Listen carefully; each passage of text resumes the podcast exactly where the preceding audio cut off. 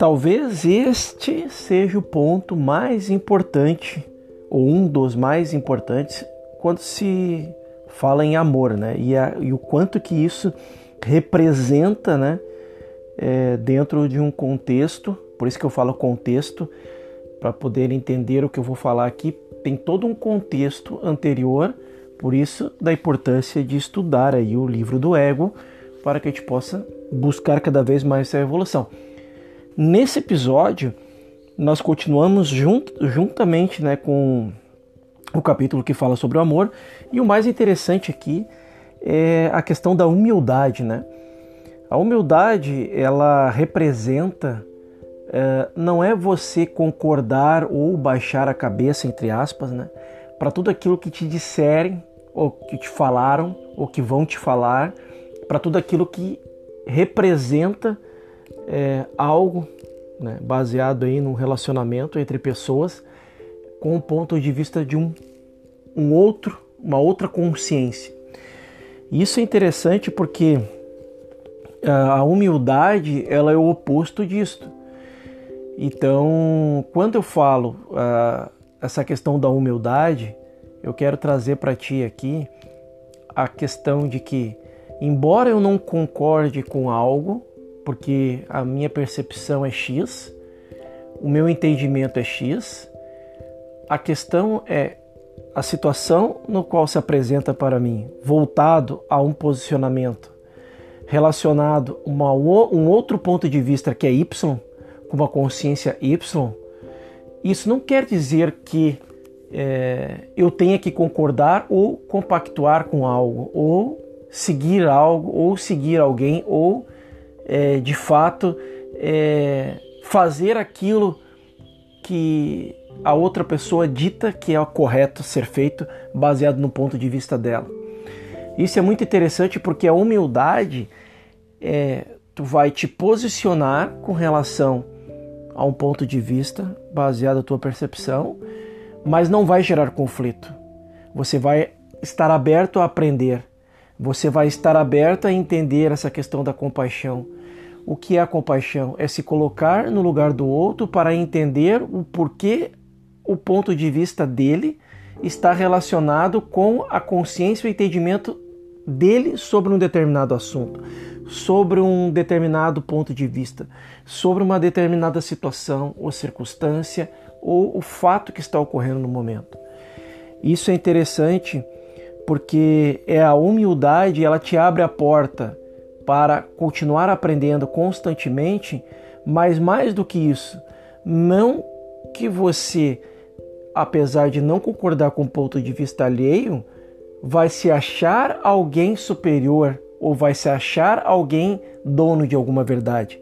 Por isso que é uma linha tão sutil, mas tão importante, tão interessante, que faz com que a humildade ela separa entre um ponto de discordância com o ponto de aprendiz, que eu estou aqui para aprender, porque eu quero entender o que se passa também para eu para que eu possa ver o ponto de vista alheio baseado naquela percepção.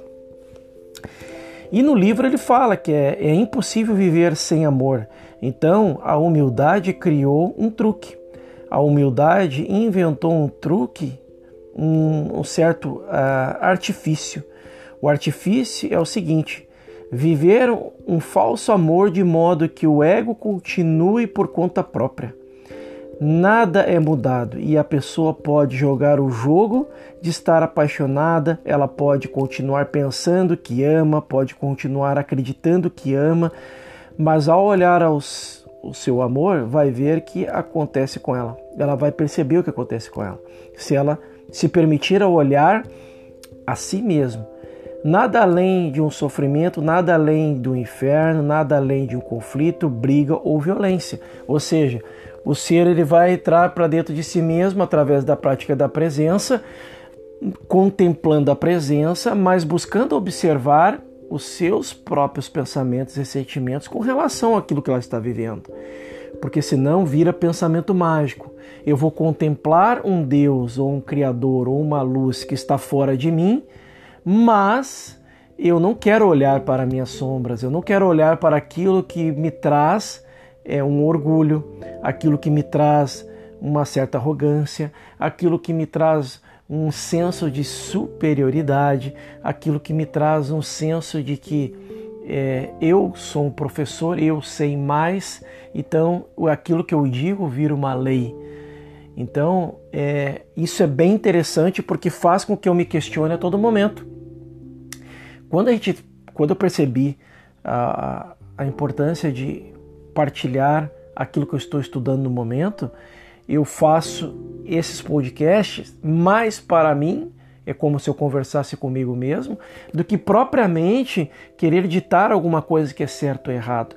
Porque aqui não existe certo ou errado, o que existe é um compartilhamento de uma, uma consciência que está em constante evolução, sabendo que eu sou aprendiz a cada dia, mesmo que eu esteja ensinando mesmo principalmente quando esteja ensinando, porque quando eu ensino eu aprendo mais do que propriamente é, eu esteja aí talvez é, ensinando. Então, por isso que a prática ela te traz o que os pés no chão, o firme caminhar, sabendo que um passo de cada vez eu estou compartilhando e aprendendo, compartilhando e aprendendo.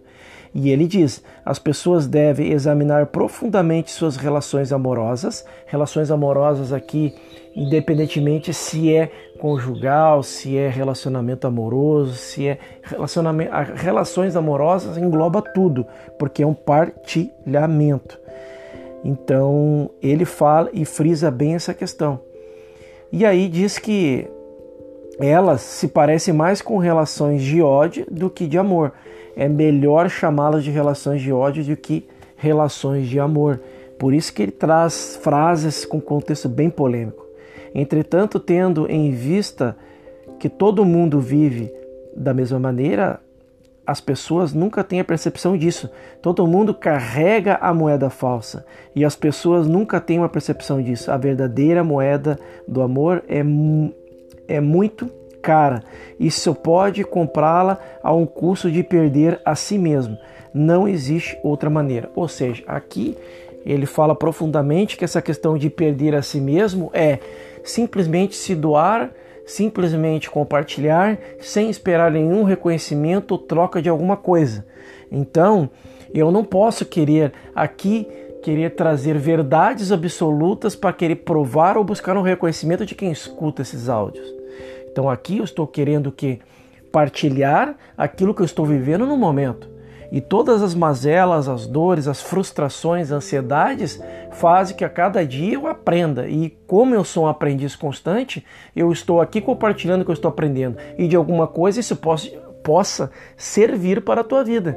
Então, entendendo isso, me faz que mais do que nunca entender que o ego é uma entidade falsa e apenas uma noção, uma nuvem no céu do ser, apenas uma fumaça, nada substancial, talvez um sonho.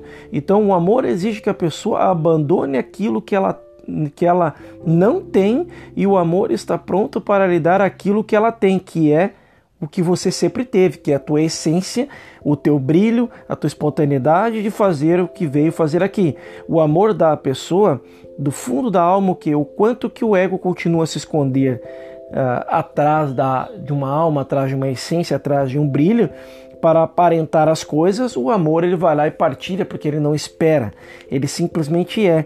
E o maior medo das pessoas é que o amor seja transbordado, e é por isso que o medo está lá. O medo é natural, mas é preciso ir apesar do medo. Seja corajoso, se não seja um covarde. A verdadeira coragem do ser é testada somente quando surge o amor. E aí a pessoa, é, de alguma forma, nunca sabe do que tipo de coragem ela é feita antes de amar.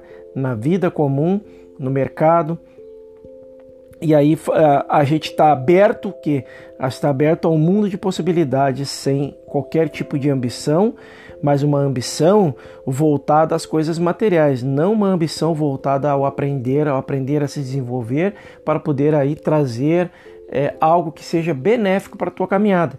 Entendendo isso, eu começo a criar uma coragem. E quando você cria coragem, você começa a se posicionar, mas se posicionar partilhando, entendendo que é um grande aprendiz. Então, Anote uma coisa que eu vou te dizer: o amor é o fogo e quem partilha é a faísca.